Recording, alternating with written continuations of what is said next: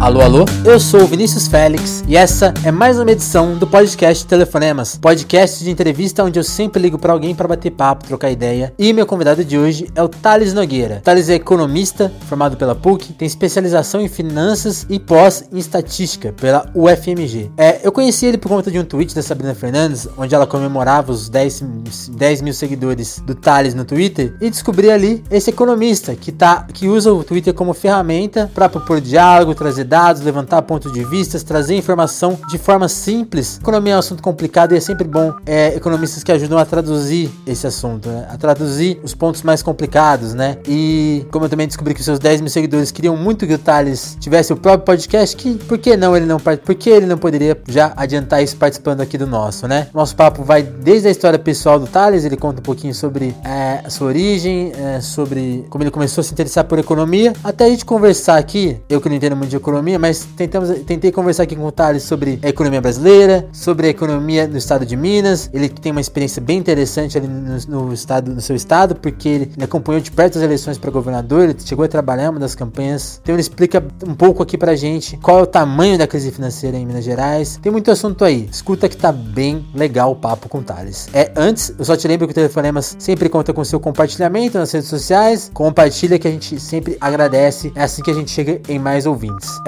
Gostou tanto que quer participar? Bom, escreve pra gente no Twitter na hashtag Telefonemas ou manda e-mail para telefonemaspodcast.gmail.com. Na próxima edição eu leio seu alô, sua pergunta, sua mensagem aqui no podcast, certo? Então, com vocês, Thales Nogueira.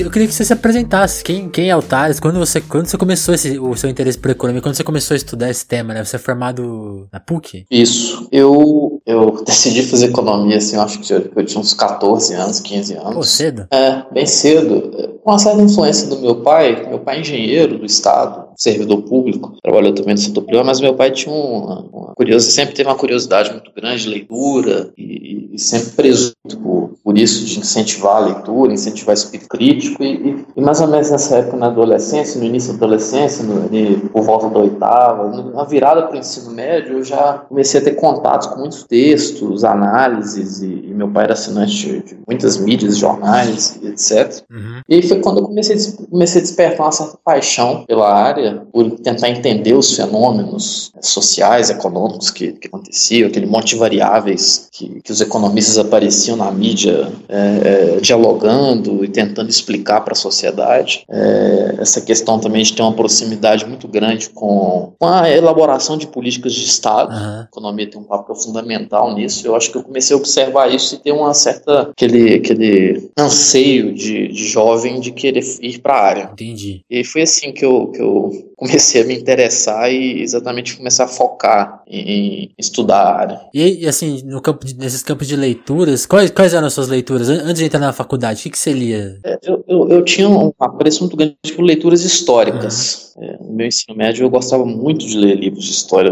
e meu pai me deu alguns livros. é curioso isso. No, no, ensino médio eu já comecei a ler um, um historiador famoso que é o Eric Hobsbawm. Sim. E, e, no segundo ano do ensino médio meu pai me deu um livro do Sérgio Buarque de Holanda sobre história brasileira, história econômica brasileira e, e, e aí também me despertou uma, uma, uma, uma vontade ainda maior. Então assim, eu tinha leituras um pouco densas para minha idade naquela época e também a leitura de, de, de, periódicos da mídia convencional, que de alguma maneira, sendo elas tenden sendo se consideram tendenciosas ou não, quando você está nessa idade, você, já, você não tem muito essa percepção, é, ou pelo menos tão bem formada quanto, quanto hoje, eu também lia muito revistas de negócios, é, exame, todas essas, essas revistas nesse sentido, isto é, negócios, você, toda essa, essa gama de publicações na área, sempre fiquei fissurado com aquelas análises economistas, etc. Hoje você gosta delas ou, ou começou a, passou a gostar menos? É curioso, eu praticamente não leio, mas é, eu, eu não tenho muito apreço mais pelo. Acho quando você vai adquirindo um pouco de espírito hum. crítico e formação melhor, você vai lendo mais biografias mais técnicas e mais embasadas e aprofundadas, você acaba é, mudando a sua cultura pessoal e, e, não que não seja importante, porque eu acho que a mídia cumpre o seu papel com a, com a população como um todo, Sim. mas como, como você é um público especializado, você acaba já não gostando tanto daquilo. Você acha que as análises são muito rasas, que as, as, a, os problemas são muito complexos para serem abordados de forma tão sim, simples e às vezes até sim, de forma simplória. Quando não errada, né? Exatamente, quando não errado, para ser bondoso.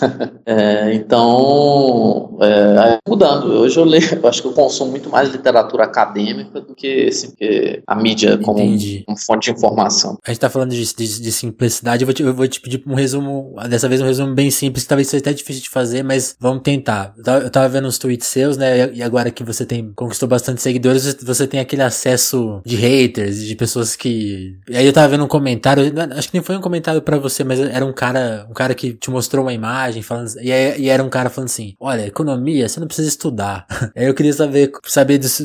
Esse foi um post de um, a economia é uma coisa interessante porque tem umas, umas linhas analíticas que são muito religiosas. E, e, com esse advento aqui no Brasil, principalmente, dessa eleição, que o, o conservadorismo ele tomou conta e uma certa corrente mais extrema do liberalismo também, mais ligado ao mercado financeiro e alguns grupos, é, começou a surgir muito essa, essas... Os fãs de... Essas, é, e, e, não sei se você, se você sabe, tem um, um, instituto no Brasil que chama Instituto Mises. Sim, sim. Ele é ligado a uma escola de economia que é chamada Escola Austríaca, que o Mises é um dos, dos, dos capitaneio, é um dos líderes aí. Ideólogos. Mais proeminentes. É. Embora eles não gostem da palavra ideologia, né? Exatamente, é.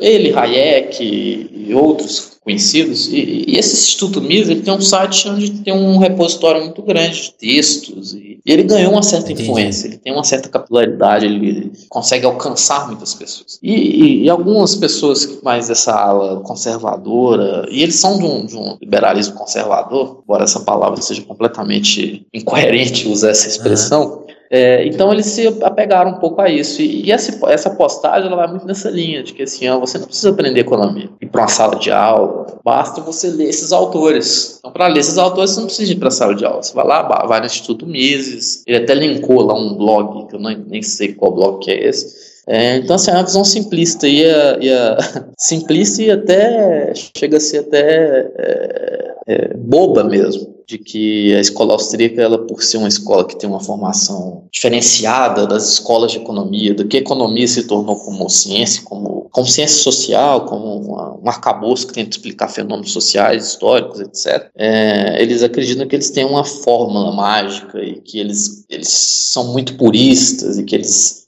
retomaram, eles são os únicos que retomaram a economia realmente como uma, uma disciplina da filosofia. É uma viagem pesada, né? É uma viagem pesada. Então, a escola ainda exerce essa influência e muito por conta da, desse site do Instituto Mises, que tem, tem sim uma influência muito grande aqui no Brasil. De pessoas leigas, é, influência em pessoas leigas, pessoas que não, não têm formação, vão lá, tomam aquilo como verdade e vão propagando isso como, como única corrente econômica válida válida. E aí eu acho que a gente toca num, num ponto, chega num ponto curioso para abordar, que é a questão da, da, da, dificuldade de se entender economia, né? Eu tô aqui tentando conversar com você, mas eu mesmo, assim, eu tenho que me apresentar. Eu não entendo nada. Eu não sei nada. E, e eu acho muito legal o jeito que você escreve sobre, porque tem uma clareza. E, por exemplo, o que o Mises faz, que eu acho que você tá fazendo aqui a crítica, mas o que eles são muito capazes de fazer é simplificar de uma forma que as pessoas leem aquilo e absorvem aquilo com uma facilidade, né? E Sim. eu queria que você comentasse isso. Qual, qual que é o desafio de trazer, e, e, aí voltando a falar de dificuldades, isso é uma coisa que vocês chegam a aprender na faculdade, mas qual que é o desafio de trazer essas, toda essa complexidade pro, pra média geral? Porque acho que um dos principais debates que a gente tem que ter hoje é como, como é difícil debater, né? Você tava, eu tava vendo também outro tweet seu falando sobre você participou do plano de governo, né? De, de um governador. Isso. E você, e você, uhum. vocês estavam propondo várias coisas ali e, e, teve uma dificuldade, né? Pra se discutir programas, no, é, em Minas, no caso, né? É, isso é um problema do custo de economia. Eu, eu que fiz também estatística, pós-graduação, é, o pessoal da estatística sempre reclamou muito disso. Olha que a estatística também é uma área, tem uma linguagem muito. É, eu lembro que na, lá na, na UFMG, né, departamento de estatística, havia uma crítica muito grande ao departamento de economia, inclusive, de que eu, inclusive, fui o único economista que fiz na época da minha turma lá. Tadinha, tava sozinha. É, existia essa crítica muito grande com a o tecnicismo da economia. E, e, realmente a economia ela tem, ela tem temas muito complexos, por exemplo, a gente, como é mais em voga e são variáveis que são mais acompanhadas pela sociedade, por exemplo, inflação, PIB, dólar, dólar, etc. São variáveis que a gente chama de macroeconômicas. E, e, e a macroeconomia, que é o que está mais no dia a dia, mais palpável no dia a dia brasileiro, ela é uma teoria dentro da economia muito complexa, tecnologias muito complexas, com teorias, inclusive embates teóricos muito complexos e, e acaba ficando pô, realmente um pouco técnico. O economista fica muito inacessível para o público leigo, para o público geral. E eu considero assim, um desafio muito grande isso, é, principalmente nessa era que a gente está vivendo de fake news e, debate muito pobre sobre questões complexas, é, e, e, até extremo, inclusive, as pessoas formando opinião por, por, um texto do WhatsApp, não por um embasamento mais. uma busca de uma informação mais apurada, mais embasada, ainda que não seja acadêmica, mas que seja acessível. Acho que é um desafio muito grande a gente conseguir traduzir as ideias, os debates, as grandes questões da economia. E o Brasil, mais do que nunca, a gente está precisando clarificar isso, porque a gente está vivendo uma crise três, quatro anos e é, a gente fala o tempo todo de questões é, do Estado está quebrado, fiscal, crise do Estado brasileiro, reforma da Previdência, o que, que deve ser feito, não deve, é, o que, que a gente faz para cortar despesas, como que o Estado deve atuar como um agente de bem-estar social uhum. e desenvolvimento econômico. Então, são questões que, que, que o economista precisa, tem como desafio, é, ser um, um, um, catalisador do debate que traduza é, de forma técnica, mas de forma técnica acessível, as demandas da sociedade. É, por exemplo, se a sociedade ela escolheu que, é, sei lá, um, uma política de mínimo universal, que é uma, até uma proposta lá do, do, do Arthur Suplicy. Ah, qual é a função nesse caso? É explicar qual vai ser o custo disso, né? num cenário de escassez de recursos por parte do Estado. É, quais vão ser os possíveis impactos disso? Quais são as alternativas que podiam ser adotadas de políticas que, que, que fossem nesse sentido? É, e, e tentando ser simples sem ser simplista, porque a gente também sabe que, que não é fácil economia. Eu não vou conseguir sentar uma hora e falar sobre previdência sem usar algum, de algum, em algum momento algumas, alguns pontos e algumas ferramentas, ferramentas que a maioria das pessoas não conhece. Mas é um desafio tentar clarificar isso. E, e, e eu acho que o grupo do, do Bolsonaro, da direita e centro-direita, eles têm uma facilidade maior com isso, ainda que seja de forma muito simplista e ruim mesmo, rasa, eles conseguiram criar, isso não apenas na economia como um todo, mas eles conseguiram criar uma forma de comunicar com o público geral. E, e, e a esquerda, centro-esquerda e quem é liberal também, é, precisa aprender a, a comunicar-se melhor. Eu, eu, costumo dizer o seguinte, a, o economista ele não, ele não, ele não tá ali para fazer a, a sociedade caber dentro dos conceitos e ideias dele. Uhum. Ele está ali para tentar é, diante da escassez de recursos, diante da, dos problemas reais, tentar fazer com que a teoria responda e consiga aplicar as demandas da sociedade. Eu acho que isso é muito importante. E só para terminar esse ponto, eu acho que tem economistas cumprindo muito bem esse papel hoje. Minha próxima pergunta: quem, quem você acha que fala bem, que a gente deveria seguir com atenção? É, eu, eu, eu, gosto muito da Laura Carvalho, é, que é uma jovem, muito bem formada, muito inteligente, tem uma, uma, uma, vivência acadêmica muito boa, mesmo ainda sendo nova na área. Ela consegue bom. se comunicar muito bem, os textos dela são muito bonitos, você pode discordar ou não deles, porque ela tem um viés mais progressista à esquerda. É, você está também uma outra mulher. E a área, a área é uma área, inclusive, que tem pouquíssima participação feminina. É muito machista? É, é uma área que tem, inclusive na academia tem muito isso, isso vem de, de, de base mesmo. Uhum. Uma outra economista que eu considero também que comunica-se muito bem, a Mônica De Bolho, é, é uma economista também, ela, ela é de uma linha diferente da Laura, ela é de uma linha mais liberal, etc., mas ela também tem uma, uma forma de comunicação. Que no Brasil eu acho que são as duas que são tão um debate, um diálogo mais aberto com a sociedade, mais, mais digamos, é, conectado com a, o conhecimento que o público quer. E o que o público demanda de um economista. A gente falou, a gente falou da sua formação, falou de comunicação. Eu queria tentar agora entrar no assunto. É, já, a, gente falou, a gente falou de como se comunica, agora vamos tentar comunicar algumas coisas. Aí eu uhum. queria, queria, queria, trazer sua perspectiva. Eu acho muito difícil te, per, te, perguntar sobre, sobre o próximo governo, porque, voltando a falar de comunicação, né? É um, a gente tá vendo as, as notícias, as notícias estão se comunicando mal. A gente não sabe exatamente o que esperar, né? Porque não, não se tem uma clareza sobre o que vai ser feito. Eu queria que você, se, se você pudesse sacar assim dois ou três pontos que a gente já tem mais certeza do que vai acontecer e qual a sua, a sua perspectiva. Por exemplo, Previdência. A gente não sabe que, o que vão adotar, né? O que, que você tá imaginando? O que, que é. você tá vendo e ouvindo por aí? É, eu acho que a reforma da Previdência ela é o que a gente chama de meio que imperativo da agenda brasileira. A gente vai ter que fazer, enfrentar esse problema e, e agora mesmo. Uhum. É, eu acho que a grande discussão não é hoje, embora tenha tido muitos grupos mais de uma extrema esquerda que eram contra, são contra, inclusive. Sim. Tem gente dentro do PT, o próprio Haddad era a favor de uma reforma mais bem, mais bem feita, mais bem elaborada. Acho que a grande discussão não é se vai fazer ou não mais. Acho que a discussão é como, como fazer. fazer certo. É, é, e a, a, Previdência ela tem dois, eu acho que eu considero dois pontos importantíssimos. Um é enfrentar a questão da sustentabilidade do sistema previdenciário brasileiro e, o, e, o, e os números e a, e a própria mudança demográfica, o envelhecimento da população brasileira. Ele, ele agrava muito esse problema uhum. da sustentabilidade financeira, fiscal do nosso, do nosso sistema atual, é, é, principalmente o sistema que a gente chama de regime próprio é da União, que é dos servidores federais, etc., dos servidores públicos de uma forma geral, estados também incluídos nesse pacote. É, e o segundo ponto é a questão da, da desigualdade, das disparidades que o nosso sistema previdenciário tem. Sim. É, é, por exemplo, está um exemplo básico, são pessoas com muito ganhando, com rendimentos muito elevados, usufruindo de uma forma é, é muito melhor e muito mais é, regressiva do que um mais pobre. Por exemplo, comparando um aposentado de um judiciário uhum. com um aposentado do INSS, uma discrepância muito grande. É, qualquer reforma, na minha, ao meu ver, ela deve passar por esses dois pontos, ponder, colocando pesos nisso. Certo. Você tem que pensar na sustentabilidade fiscal, mas também na do sistema. Eu acho que, que as propostas até aqui apresentadas, principalmente do Temer, eu acredito que a do Temer precisa de melhorias muito sérias e ela não ataca o ponto da desigualdade de forma severa. Acho ela muito tímida nesse sentido. E até por isso, eu acredito que ela não tenha sido popular tem Sim. outros fatores políticos também, por ser um governo ilegítimo, ter vindo de um processo de impeachment, o golpe, como queira.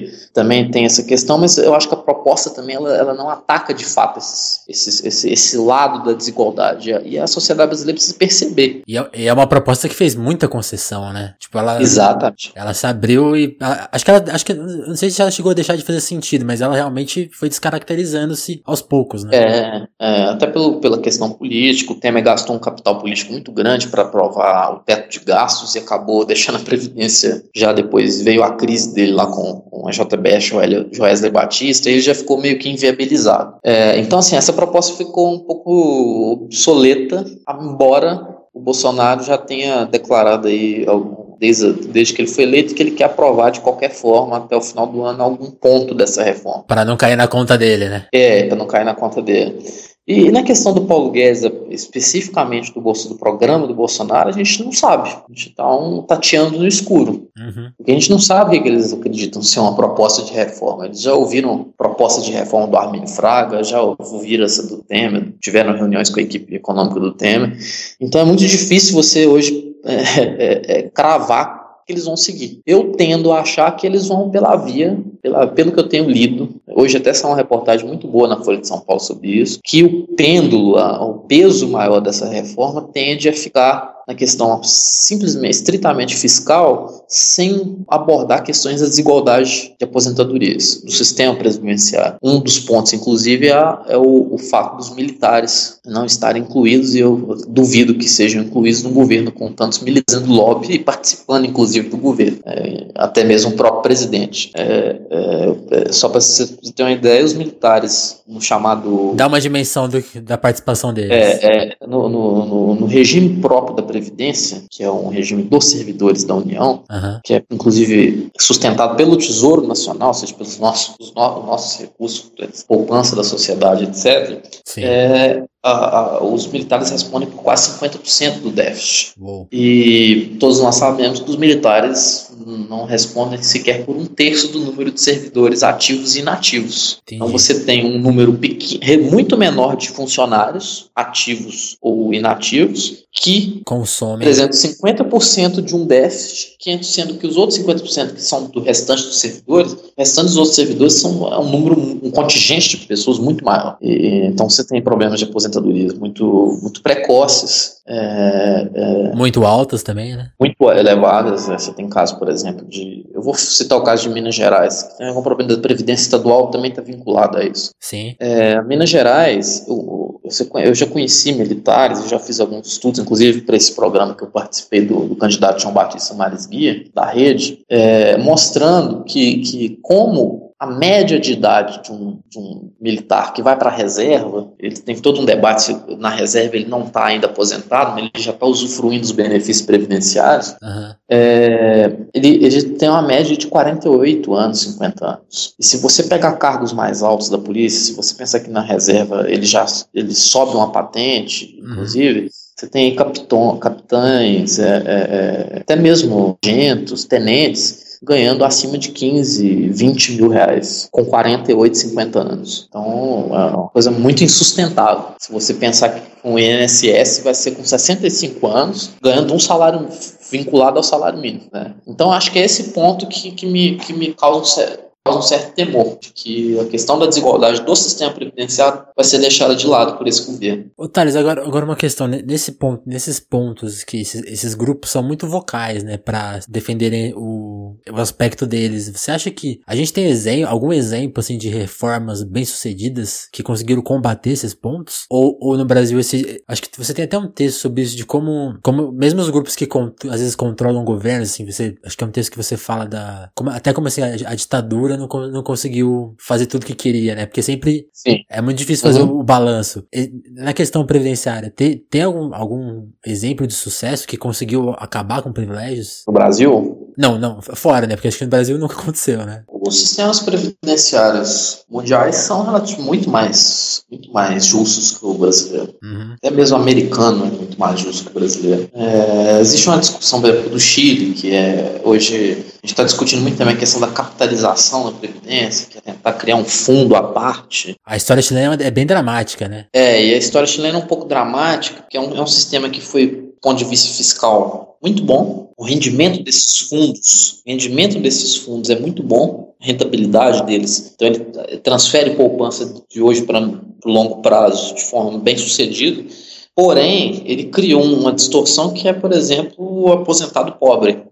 É, é, e é um problema seríssimo no Chile. A taxa de pobreza entre idosos é muito elevada exatamente pelo sistema previdenciário. É, então, assim, a maioria dos países tem sistemas mais justos que o brasileiro. Entendi. É, mas, a, é, a grande que, é, não, acho, acho que o meu ponto, eles, esses sistemas são mais justos de saída ou eles passaram também por reformas é, é, complicadas? Passaram por reformas porque é, a questão demográfica ela tem que ser sempre levada em consideração. Uhum. A Europa, por exemplo, você tem países na Europa muito sociais democráticos, os países escandinavos da Europa, eles são muito generosos em benefícios sociais. Você pega a Dinamarca, é, é, ela é um país que tem uma carga tributária elevadíssima, mais de 50% do PIB bem maior que a brasileira, mas ela tem um sistema de proteção social muito bem, bem estruturado e a Previdência atua muito bem como um, um, uma forma de transferência de renda de um programa social. Uhum. É uma Previdência que foi precisando passar por ajustes, exatamente pelo envelhecimento da população, por, por discrepâncias que foram surgindo, talvez, entre e setor público, é, e foram sendo ajustadas. É, os países, normalmente, os países que têm sistemas, uma, uma, uma economia mais avançada, um estado de bem-estar social mais robusto ou menos robusto, tem alguns países que também não, não prestam tanto caso americano, eles têm um viés mais reformi, reformista do que o brasileiro. Entendi. Constante reforma, né? É, porque o, o, brasileiro, a gente sabe que a nossa formação histórica e política, principalmente, histórica, econômica e política, a gente sabe que tem o, o conflito distributivo ali no sistema político brasileiro, em que grupos, esses grupos que você diz que são vocais, eles normalmente dominam as pautas. Sim. Não é? Você tem hoje, por exemplo, se você falar numa reforma do, da remuneração do serviço público, criar, melhorar as carreiras, criar previsibilidade, por exemplo, dentro do judiciário, que é uma casta dentro do setor, talvez a casta mais alarmante dentro do setor público, você vai enfrentar uma resistência muito grande de grupos corporativistas, que inclusive têm pressões dentro do Congresso e do Senado, são bem representados. Então, o trabalhador é muito menos representado, o trabalhador de uma forma geral, ele é muito menos representado no Congresso, um executivo do que um militar, do que um membro do judiciário, do que um membro do Ministério Público, de carreiras elevadas do Estado. Então, esse é um problema muito grave, que isso impede o Brasil e atravanca muito a questão de reformas nesse sentido distributivo, de melhoria do sistema, não só na Previdência, como nós temos também a grande agenda que é a reforma tributária, tem grandes grupos também que atuam contra, fazendo lobby, etc. Não, e, e aí a gente vive nesse paradoxo, né? Porque o, o, o sistema, as eleições, elas sempre, esses grupos conseguem se aliar ao, ao por exemplo, no, né, no, no, caso atual, todos esses, a maioria desses grupos se aliaram ao, ao, candidato vencedor que tinha um discurso de correção. E essas correções provavelmente não vão acontecer, então. O discurso de correção, ele, é, ele é sempre, ele é sempre é, é, testado pela realidade. É, quando você fala, por exemplo, no Brasil, que é uma questão que ficou marcada, principalmente pelo governo Dilma, tem intensificado muito isso, que foi a questão dos subsídios para empresários, para setores empresariais, que a Laura até muito bem chamou no livro dela, Falso Brasileiro, de Agenda Fiesp, que é uma agenda industrial, aquela agenda com influência de, de, de, de aristocracias da indústria brasileira, da Sim. economia brasileira. É, só que existem pressões. Por exemplo, ontem foi aprovado o Rota 2030, um programa de incentivo para a indústria automobilística, e a indústria automobilística ela virou piada no Brasil. Ela, ela, é, ela é subsidiada há 50 anos. Então, por quê? Porque a indústria automobilística ela é um, ela é um, ela é um setor da economia que tem um lobby muito grande, muito forte. É, então, assim, quando você, se você chegar na presidência e já bater de frente com esses grupos, você já, você já tem um problema. E o Bolsonaro já está sofrendo isso. O Guedes já, já deu algumas declarações, por exemplo, contra o Mercosul. O Mercosul ele impacta alguns, alguns setores da economia brasileira, a automobilística é um deles, o setor, o setor agrícola, agroexportador também. Ele, o Paulo Guedes é, fazendo essa integração, esse super ministério, inclusive a indústria indo para debaixo desse, desse ministério dele, já gerou críticas de setores da indústria. Então, assim, não é fácil é, enfrentar esses grupos de interesse que capturam renda do Estado. Importante frisar isso. Eles estão aí secularmente no Brasil capturando renda do Estado, usando de uma influência que eles têm infinitamente maior do que outros setores da sociedade, como os trabalhadores, por exemplo. Né? É chocante, né? Se a gente pensar o quanto, por exemplo, o, o Haddad tinha a questão da mobilidade urbana, o quanto choca, né, com esse interesse. É curioso. É, exatamente. É, é, você tem, por exemplo, Belo Horizonte, que é uma cidade que tem um problema também grave, de, embora em, menor, em escala bem menor que São Paulo, que é uma metrópole muito maior. Belo Horizonte tem um, um problema que são as, a máfia das empresas de ônibus, uhum. que são concessões que são totalmente uma caixa preta, você não sabe. E aí existe um, uma teoria que é bastante plausível de que o metrô de Belo Horizonte, que é muito ruim, muito não atende praticamente quase que região nenhuma da cidade, não liga, existe até a piada que não liga nada a lugar nenhum. Ele existe uma tese de que o metrô não avança e não é expandido exatamente por pressões dessas empresas de ônibus. É, e, então aí você está vendo uma política de mobilidade urbana sendo influenciada por grupos de interesses que têm influência grande no Estado brasileiro, na administração pública e na política. Isso é um problema seríssimo no Brasil. E, esse, e, e são coisas que, ao que parece, não, não vão ser combatidas, né? Para agora, não né? Eu, eu acredito que não, porque é, embora o Bolsonaro faça muito esse, esse, esse, discurso meio color, eu vou acabar com os marajás, vou combater privilégios, etc. Eu acho que esse discurso pegou politicamente, ele é um discurso que capitaliza votos, né? Ah, sim. Em Minas Gerais nós temos um exemplo, nós temos um exemplo do, do Romeu Zeno, que foi um fenômeno, também foi eleito governador, é, mas a, o enfrentamento da realidade é diferente. Você precisa fazer alianças políticas, você precisa fazer coalizão no Congresso, você precisa, para votar, você precisa ceder. Esses grupos de interesse, eles têm é, força muito grande no legislativo brasileiro. É, o Congresso, por exemplo, a bancada ruralista, é uma bancada que tem uma, que exercem uma pressão muito grande. Então, qualquer coisa que você, é, é, você altera, um subsídio, por exemplo, você está mexendo com a maior bancada, uma das mais influentes do Congresso. É, então, assim, não é fácil. Eu não acredito que eles vão fazer, até porque, assim, o ministro da Casa Civil, Onyx Lorenzoni, que é um, um político extremamente vinculado a esses grupos, né? inclusive tendo já sido acusado e investigado. Ah, mas ele não. Caixa Mas isso aí ele pediu desculpa. É. com ligações, inclusive, com a Debrecht, se eu não me engano. Você vê que o capitalismo brasileiro de Estado ele é muito é, com relações muito escusas. Eu acho muito difícil que um governo Bolsonaro consiga enfrentar isso, já começando com um governo é, que já se vincula com o pragmatismo político brasileiro, mesmo não sendo centro, sendo uma extrema direita, ele já vem com um, vínculo político muito ligado a essas essas oligarquias que comandam o sistema político, empresarial, etc. brasileiro. O capitalismo de Estado dá, dá, dá pra gente pôr aí nesse, nessa conta essas grandes empresas e também os fundos, né? Tem as, essa questão, né? Também são grupos de pressão. Né? É, sim. É, o, é, existe aquela tese, o pessoal mais da extrema esquerda vai dizer que, por exemplo, o setor bancário, o setor financeiro exerce uma pressão muito grande, hum. inclusive de política econômica, Banco Central, Ministério da Fazenda. E, mas, assim, o, o que é mais visível hoje é exatamente essa pressão de grupos empresariais estratégicos. E é incrível como que grupos, é, analisando o espectro, se você sai lá da ditadura, quer dizer, você vem de JK já com isso, muito eminente, muito sério,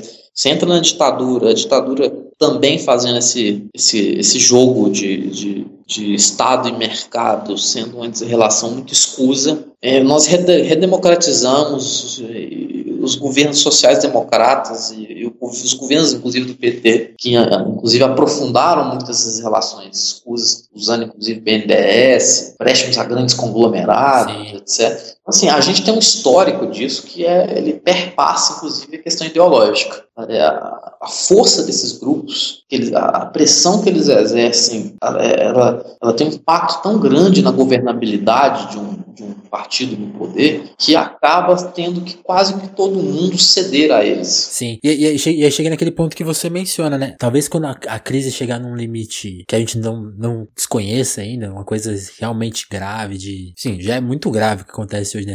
Vamos pensar só em desemprego, por é. exemplo. É. Mas tem uma coisa que você fala, né? Tipo, esses grupos, eles conseguem minar os, os governos, ou os tanto de esquerda ou direita, quem vai poder, eles minam é, a questão de civilizatória, né? Eles atacam até esse ponto, né? Não tem, como, não tem espaço para debate, né? A gente não, não tem espaço. A, a gente tá é. quatro anos sem debater, talvez, coisas é, interessantes. E, e, aí também entra numa questão que talvez que eu queria te perguntar, sem, sem cortar desse assunto, até porque eu queria li, ligar na questão mineira, mas eu vou fazer essa pergunta antes, que é, tem uma conta do, falando do Paulo Guedes, tem aquela conta que eu quero que você explique para as pessoas que estão ouvindo, uma conta que ele fez de que as privatizações gerariam um trilhão de, e é uma conta que acho que se fez, quando é feita dá 170 bilhões, dá, que é muito, uhum. que, é, que é nada, né, praticamente. Eu queria que você falasse se, porque vai, vai coincidir os assuntos. Você acha que o próximo governo é capaz de dar uma maquiada na crise e aí de saída também é conseguir, conseguir voltar a, a se discutir pautas como a escola, a escola sem partido, essas, essas, pautas que fogem da economia, da questão econômica. E aí, e aí gerar um bem-estar que, que, que, lá na frente vai. Porque é o que você fala, né? O, o fluxo da, da, dívida não vai, não vai ser solucionado. É. Mas a gente pode ter uns um ou dois anos aí de enganação, talvez? Pode, podemos. Principalmente porque a gente já está numa lenta recuperação, mas numa, numa onda de recuperação da economia. É, mal ou bem, o governo Temer já fez um pouco do ajuste não fez as reformas necessárias, mas já deixou um pouco de algumas coisas arrumadas, muitas outras por fazer, evidentemente, é um governo que cometeu inúmeros equívocos. É, então, assim, o governo do Bolsonaro ele já recebe uma, uma certa, um certo, uma certa onda para ele surfar. E ele vai surfar muito bem se ele conseguir aprovar essas reformas. Com seu body essas reformas são aqui, é, elas são aquilo que o mercado espera. O mercado ele é pragmático. O mercado ele precifica os ativos, etc., baseado nesse tipo de demanda. Uhum. Se a agenda deles for implementada, o mercado vive um boom, o Bovespa vive um boom evidente que depende de fatores externos. Eu acho que aí pode ser um agravante desse governo, porque já há alguns indícios de problemas aí em algumas economias mundiais. Estados Unidos é uma delas. É, e, mas eu acho que eles vão usufruir. Se fizerem Se fizerem um arroz com feijão, usando a expressão mais simples, fizerem um arroz com feijão e fazer essa reforma da Previdência, princípio, eles já, eles já podem usufruir de um crescimento ano que vem de 3,5% do PIB, 3% do PIB, que já é uma coisa elevada diante de uma crise que a gente vem tendo aí de baixo crescimento desde 2014. A impressão vai, ser, vai ficar muito boa, né? De crescimento. É. Então a pauta econômica pode servir para eles, mesmo que a curtíssimo prazo, como um fator de estabilidade política e, e, e, e para tentar empurrar outras pautas que foram as pautas, para nós sermos bem claros e sinceros, foram as pautas pelas quais eles foram eleitos. Que são essas pautas esdrúxulas de um, um grupo que a gente pensou que fosse pequeno no Brasil e se mostrou robusto e muito grande de conservadorismo, é, é, pautas como escola sem partido, pauta como, pautas como é, rever o estatuto do desarmamento, penal. Exatamente, maioridade penal, e, e, a questão econômica ela, ela, ajuda muito, ela ajuda sim, é, se você tiver uma economia, ainda que pujante, seja um voo de galinha, de um ano, dois anos, é, nesse um ano, dois anos dá para você aprovar e fazer PECs aí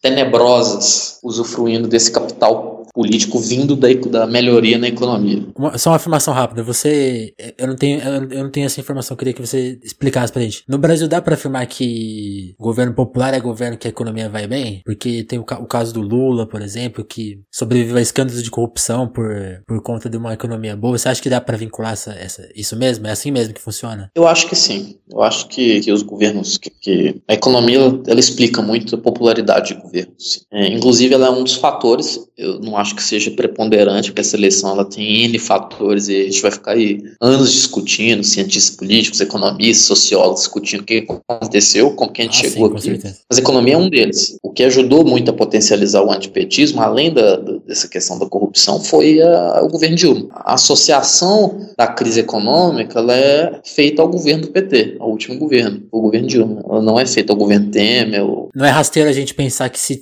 tudo tivesse caminhado bem, as coisas seriam bem diferentes né? Se a, se a economia tivesse bem, a Lava Jato não teria destruído tanto quanto destruiu. É, e eu até tenho uma tese que eu, que eu defendo, que é o seguinte, se não tivesse, impeachment não tivesse acontecido, talvez se a não tivesse terminado o mandato, talvez podia estar pior, podia estar melhor, ela já tinha mudado de equipe, já tinha uma, um viés diferente dentro do governo dela, mas politicamente estava morto Congresso, pautas bomba, etc. Mas vamos supor que ele tivesse continuado, eu até acho que o fenômeno Bolsonaro seria menor. Isso é um exercício totalmente hipotético meu, de que eu acho que é o seguinte, os partidos de centro, centro-direita, PSDB, Democratas, o próprio MDB, eles teriam muito mais força política agora nessa eleição do que tendo feito o impeachment e ficar dois, ah, dois anos e meio comandando o país. Eu acho que o cálculo que eles não fizeram foi justamente esse, né? Tipo, eles, acho que eles imaginaram que o impeachment aceler, aceler, aceleraria, aceler, nossa, aceleraria a, a redenção deles, né? Assim, a redenção eleitoral. Exatamente. Mas ela matou, né? Porque, tipo, ao invés de, do desgaste do PT cair na conta deles, eles for, se desgastaram junto, né? E aí, e aí acabaram saindo pior, né? Em, em alguns números totais, elegeram menos gente no Congresso, menos governadores. Exatamente. É, você vê o caso, o total fracasso do PSDB, que é, que é explicado em grande parte pelo, pelo fenômeno de 2016 e voltando a 2014, do PSDB não ter aceitado, ter aceito a derrota, e começou ali um processo de questionamento, inclusive, do sistema democrático representativo. E isso é importante. Agora, a questão da economia, só para você ter uma ideia, o FHC em 94 foi eleito praticamente pelo Sim. plano real. É indiscutível que ele se viabilizou politicamente pela pela estabilidade monetária que foi gerada pelo plano. É, o Lula, em 2006, até que naquele período a economia já não estava. tinha começado a usufruir do crescimento mais robusto, inclusive usufruindo do crescimento mundial, o Lula foi reeleito com uma certa folga, mesmo com os escândalos de corrupção, mensalão. Inclusive, na época, tinha pessoas que falavam que o PT estava politicamente morto. É. E mesmo assim, o Lula conseguiu ser reeleito. É, a própria Dilma, em 2010, foi reeleita muito pelo segundo mandato do Lula e pela retórica de que o PT enfrentou muito bem a crise de 2008, que o Lula, aquele emblemático discurso de que a crise aqui no Brasil era uma marolinha, a Dilma nadou. Então a economia está sempre influenciando um potencial eleitoral, sim. E questões internamente, dentro do sistema político também. Porque quando você tem uma, uma, um crescimento robusto, fica, ah, fica até difícil para a oposição. Não tem onde bater, é, né? O, o, governo, é, e o governo tem um, acaba ganhando um capital político para formar uma coalizão mais, é, mais limpa que foi, por exemplo, uma coisa que não aconteceu com a Dilma. É, ela foi se perdendo, se perdendo, até que ela não conseguiu mais se viabilizar politicamente. Sim, né? E isso choca com uma coisa que, que é a coisa do do, consumo, né? Como a sociedade cada vez mais atribuindo consumo a, ao, ao, ser bem sucedido, né? Então você fica cada vez mais atrelado ao sucesso da economia, né? Sim. É, isso é um, é um problema de julgamento, inclusive. As pessoas, as pessoas evidentemente, economia, crescimento, a inflação controlada, é, é, a renda média das pessoas, a percepção delas de que elas têm tido ganhos de renda, a questão do nível de emprego, a taxa de desemprego baixa, gera percepção de que a economia está pujante, é evidente que as pessoas ponderam muito isso. E você acha que entra nesse fator algumas coisas que eu queria que você explicasse? Por exemplo, a questão do, do dólar. A gente ouve muitas pessoas falarem, ah, o dólar, o dólar abaixando, e elas veem isso como uma coisa positiva. Eu queria que você explicasse essa questão. É, é positivo ou não é positivo para o Brasil quando o dólar cai muito, por exemplo? É, o dólar, quando ele, você falou quando ele se valoriza, né? É, quando o dólar se valoriza, a gente tem um problema no Brasil que é a gente é um país primário exportador. E que a gente exporta commodities, produtos primários. E a nossa receita de exportação, ela, ela, a nossa balança comercial fica bastante perigosa. E mais do que isso, com, a questão do câmbio valorizado, é, a gente importa produtos que têm um impacto grande na inflação doméstica. É, e com o dólar valorizado, a importação desses produtos fica mais cara. E com isso a gente acaba tendo aí uma, uma discrepância que é você exportar é, de certa forma, não tendo um acréscimo de, de, de valor, agregação de valor nos produtos e importando produtos que têm valor agregado por um preço maior. Né? É, eu acho que essa questão é problemática, tem muita gente que acha que tem que ser um voluntarismo do câmbio, até o Ciro tinha um pouco essa ideia, os economistas que acompanhavam ele, de que tem que ter uma taxa de câmbio de equilíbrio, que seja... Nem lá nem cá. Nem lá nem cá, desvalorizada para tentar beneficiar a indústria, porque a indústria brasileira des, teve um processo de desindustrialização e esse pessoal que é de uma escola, um grupo de economia que chama Novo Desenvolvimentismo, acredito que o câmbio exercia um papel fundamental nessa desindustrialização, então eles pensam muito em controlar o Entendi. câmbio, e a, experiência que nós temos no Brasil de controle de câmbio é bem nefasta. Teve a crise de 97 nos países asiáticos, depois de 98, e nós tivemos que liberar, flutuar o câmbio, porque o câmbio naquela época era fixo. O Banco Central tinha uma política Sim. cambial. Hoje ele flutua de acordo com, a, com os movimentos dos mercados, com o Banco Central intervindo quando tem um movimento Uma atitude que quebrou muita gente, né, inclusive. Exatamente. É, e, e, então, assim, eu acho que o câmbio, o câmbio é, um, é um problema, sim, a gente tem que pensar em... De hoje o Brasil, é, se você pensa comparar com a década de 90, a gente avançou muito, porque hoje a gente tem um nível de reservas internacionais que nos dá um, um certo, uma certa, certa estabilidade quando surge uma crise, uma crise de moeda internacional. Porque na década de 90, qualquer, diante de qualquer crise, o Brasil não tinha fundamentos muito bons, então o câmbio já disparava e, e aí o Brasil já vivia um caos, como viveu em 97, 98, 2002, inclusive na eleição do Lula. Então a gente veio avançando um pouco nisso para lidar. Acho que a questão do câmbio, é, pensando no lado da indústria, você precisa ter medidas de aumento de produtividade, melhoria de formação de pessoas, que você formar capital humano. Antes, antes de pensar. Para que agregue valor, é, criar um arranjo de incentivos que, que mude a, o parque tecnológico brasileiro, é, investir em inovação, em pesquisa e desenvolvimento, para é, interação universidades, empresas, então, uma série de outras variáveis que, que eu acho que melhoraria muito mais a produtividade da indústria brasileira e agregaria valor ao nosso, nosso setor industrial, do que simplesmente ficar achando que isso é um problema do câmbio, da taxa de câmbio. Como você trabalhou num plano de, de governo para Minas, e, e, Minas vive essa questão também de déficit orçamentário, atraso de repasse, precatório, de déficit, de previdência também, eu queria que Sim. você falasse, talvez tocar, voltando sempre para essa questão que a gente está na entrevista toda, como, como que a economia, a economia se comunica e e como ela se dá na prática. O Zema se elegeu muito com esse discurso atual, que é muito, de novo, assim como no, no assunto lá do Miss, né? É, é, muito bom de se ouvir, né? Assim, soa muito bem, assim, parece que vai resolver o mundo, né? Então, eu queria que você explicasse pra gente se é realmente eficaz. Menos impostos. Isso, eu queria que você explicasse isso. Quando um, um governante vem pra gente e fala assim, ó, oh, tá tudo quebrando, né? Então eu vou, eu vou parar de comprar papel, eu vou parar de andar de carro. essas coisas que são muito vendáveis. Eu queria que você explicasse como que elas não vão ajudar a resolver déficit orçamentário, repasse, déficit da Previdência. É, o caso de Minas ele é, ele é muito emblemático e uma situação de calamidade total. É, Minas tem um déficit previsto para 2019 de 11,4 bilhões, mais um déficit na Previdência do Estado de 17 bilhões, mais um atraso que o governo de Minas tem com os municípios, de repasses aos municípios, que já dá aí 10 bilhões. Só pra, só pra gente entender, você tem como efeito de comparação com algum estado que tá melhor? Só pra gente ver a diferença de número. Tem algum exemplo? É o caso do Ceará, por exemplo. O Ceará ele tá relativamente bem estável na questão do déficit orçamentário. Tem uma variável que é medida pela lei de responsabilidade fiscal, que é a porcentagem da sua receita corrente ah. líquida do Estado, que é gasto com pessoal.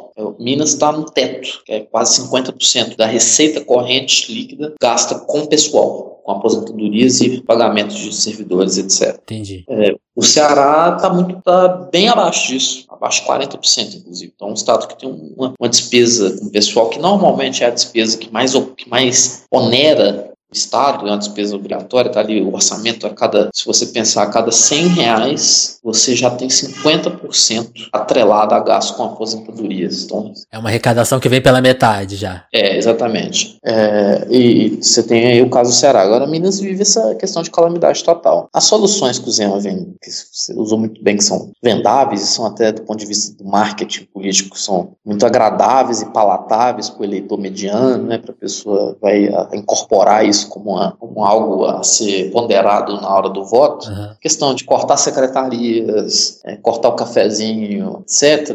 Tá? É, a reforma do Estado, esse tipo de corte, ele dá uma sinalização. Hum. Sinalização de que o Estado está comprometido com o ajuste fiscal, que ele também corte na própria carne. Né? Sim. Em termos de impacto fiscal, isso, é nada. isso não, não é nada. Por exemplo, a redução de secretarias vai reduzir, parece que o plano do zero vai reduzir de 21 para 9. Isso deve gerar de economia, por ano, apenas 90, 100 milhões de reais. Você está falando no universo de um déficit que é de 11,4 bilhões. É bem pouco. É, bem pouco. Então você tem outras questões importantes. O nosso programa de governo que eu ajudei a formular, eu estudei bastante essa situação de Minas, a gente tentou seguir a, a experiência dos estados que estão bem, o Ceará é um deles, bem geridos, com uma certa certa previsibilidade, sustentabilidade, é, e, e, tentar atacar os pontos mais sérios, mais estruturais, não ficar com o discurso. Esse discurso a gente colocou como uma forma de mostrar que o Estado está preocupado com a sua própria eficiência, com gastos exorbitantes em questões, com, com é, coisas supérfluas, tentar até para a sociedade também ver que o, que, que o ajuste não é só ela que vai sofrer, não é só o servidor público que vai sofrer com o parcelamento do salário. Tem um, as pessoas estão preocupadas internamente. Então a gente propôs uma reforma da Previdência do Estado que não dependa apenas da reforma do Temer ou do governo, do próximo governo, seja uma reforma local, que melhora a questão de alíquota de contribuição de algumas carreiras, de alguns poderes do Estado que contribuem proporcionalmente muito menos e que oneram muito mais o sistema previdenciário. É, é uma questão de um teto de gasto, mas que não seja esse teto de gasto do governo Temer, que é um horizonte de 10 anos e que, de alguma forma, deixa alguns gastos muito, muito rígidos do ponto de vista de você não poder crescer, alguns gastos em áreas estratégicas, investimentos, porque você tem essa regra do teto. A gente tentou criar um teto que seja de cinco anos, mas que preserve investimentos. A equipe do Zema, o Zema foi um fenômeno muito engraçado, porque ele não se preparou para isso. Ele pensou em ser um candidato. Entendi. Para ser uma quarta, quinta via, terceira. Ele veio se consolidando como terceira via e a campanha dele se surpreendeu com isso. Então eles não tinham um plano muito elaborado. Eles escreveram um programa genérico, esse programa com muitos clichês liberais, um liberalismo meio extremo, extremo, pautado em coisas muito simplórias. Ah, vamos privatizar as estatais de Minas para fazer caixa. Essa ideia do Paulo Guedes também já tinha, já tinham aqui é, vamos cortar esse lanchezinho, o lanchinho e a secretaria. Ele queria privatizar até coisa que ele não pode privatizar, né? É, exatamente, que é um metrô federal. então, agora eles estão entendendo a real situação do Estado. E, aí eles vão ter que ter pragmatismo também, né? Porque o Partido Novo é um partido insignificante a nível de Assembleia. Então ele vai ter que fazer acordos, vai ter que ceder em algumas coisas. Então não é fácil. Só uma questão de curiosidade para quem estava tão perto da campanha. Aqui em São Paulo a gente só, só entendeu o Zema no dia da eleição. Aí para vocês foi igual ou você, você já, uma semana, naquela, naquela semana desse vocês falaram, putz, o cara vai virar? Aquela semana, eu, fui, eu participei de todos os debates em loco na, nas hum. televisões e eu conversava muito com os assessores, principalmente da Anastasia, do Pimentel, que eram os candidatos que estavam no front, que tinha tudo para ser o segundo turno, PT, PSDB. E, e o Zema não tinha aparecido, até pelo o novo não cumprir a cota de entrada, é, mas aí no debate da Globo ele conseguiu, a, Globo mudou a regra, ele estava com 6% nas pesquisas, ele tinha uma base muito boa de interior, porque ele é um empresário que tem uma capilaridade no Sim. interior, postos de gasolina, lojas, varejo, etc. Ele conseguiu fazer uma campanha muito forte no interior, inclusive usando mídias sociais também, então ele cresceu na última hora e já estava com 6, 7%.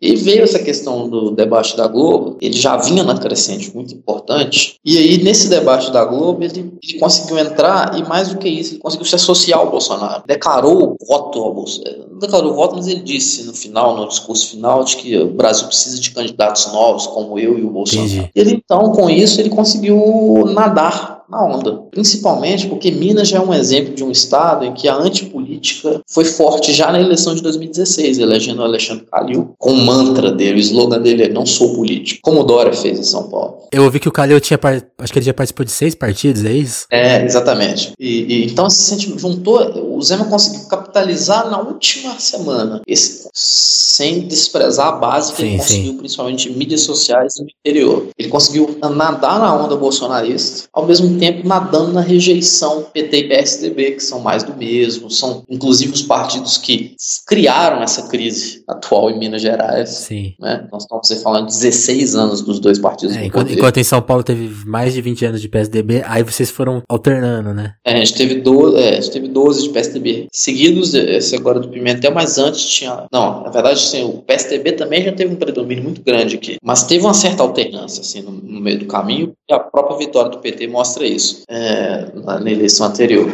Mas o Zema conseguiu unir todas essas variáveis e se capitalizar nelas. Quer dizer, eu sou um gestor, eu não sou político, sou um empresário bem sucedido. É, esses dois aí geraram essa crise no Estado, eles são políticos da velha guarda, do sistema, é, e mais do que isso, ele foi para a onda conservadora. E esse fenômeno absurdo aí que a gente vai ficar anos tentando entender, e acho que mais ou menos isso que explica a vitória dele. Tem um fator também que Minas que agravou bastante, essa questão dos atrasos salariais de servidor público, servidores públicos, que gerou uma comoção no serviço público de que os dois candidatos, Anastasia e Pimentel, que são do sistema, que são os dois últimos governadores, eles causaram isso e que aprofundaram isso e precisava de uma terceira via que, que representasse uma antítese a isso. Teve muito esse fator. E aí, num cenário desses, é impossível conversar, né? Impossível conversar. É possível conversar. Eu, eu pedi perguntas no Twitter e a única pergunta que chegou aqui, até agora, é uma pergunta que te fazem muito. E aí, acho que, que quero saber a sua resposta. Todo mundo tá, te segue, quer que te ouvir falando. Quer que você tenha um podcast. Você tem esse plano? Eu, eu, eu tenho um projeto que eu já queria ter executado mais no início do ano, mas é, eu não tenho muita.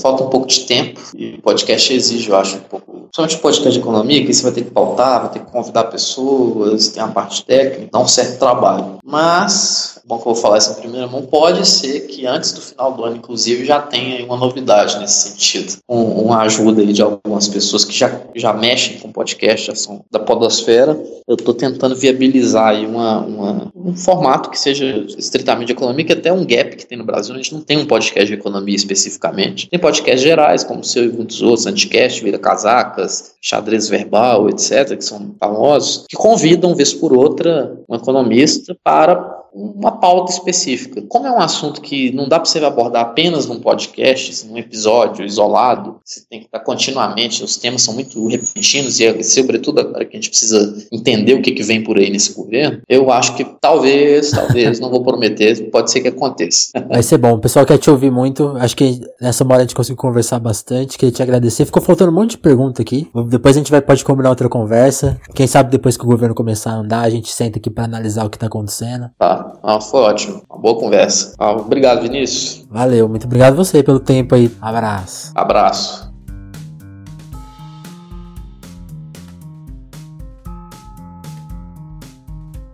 Alô, alô. E aí, pessoal, gostaram do episódio com o Thales? Eu gostei muito, queria agradecer o Thales pelo papo, pela conversa. Valeu, Thales, mais uma vez. Também quero agradecer algumas pessoas que comentaram o episódio com o André Forastieri, a nossa edição anterior. É, aliás, as pessoas comentaram pelo Twitter. Se você quiser falar comigo, fala lá pelo Twitter, pela hashtag Telefonemas, ou manda e-mail no telefonemaspodcast.gmail.com. É, quero agradecer o Marcos Mendes, a Débora Neri e o Darlan Porceles, eles que comentaram sobre o episódio com o André. Valeu, pessoal, e valeu especialmente especialmente ao Darlan, que tá sempre comentando aí os episódios, dando RT, compartilhando o podcast. Sigam o exemplo do Darlan, gente. Compartilha, que só assim nosso podcast chega para mais gente. Isso é muito legal, muito importante. Uh, também, outra coisa que aconteceu essa, esses dias foi que o, o BuzzFeed, o BuzzFeed elogiou o podcast, colocou, elogiou não, elogiou de certa forma, né? Colocou no Telefonemas entre os podcasts para você ouvir em 2019. É uma lista muito boa, cheia de podcasts que eu gosto muito muito. E é demais tá lá, é muito legal tá lá, porque eu não esperava isso. Acho que o Telefonemas é gravado de uma forma muito diferente, tem um formato meio uh, que não convencional, não sei, então eu não esperava que a gente fosse aparecer naquela lista. Mas é muito legal tá lá. Foi o Davi Rocha, né, que escreveu o post. Valeu, Davi, por ter indicado a gente. É.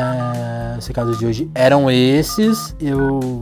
Então, um abraço e até a próxima edição do Telefonemas.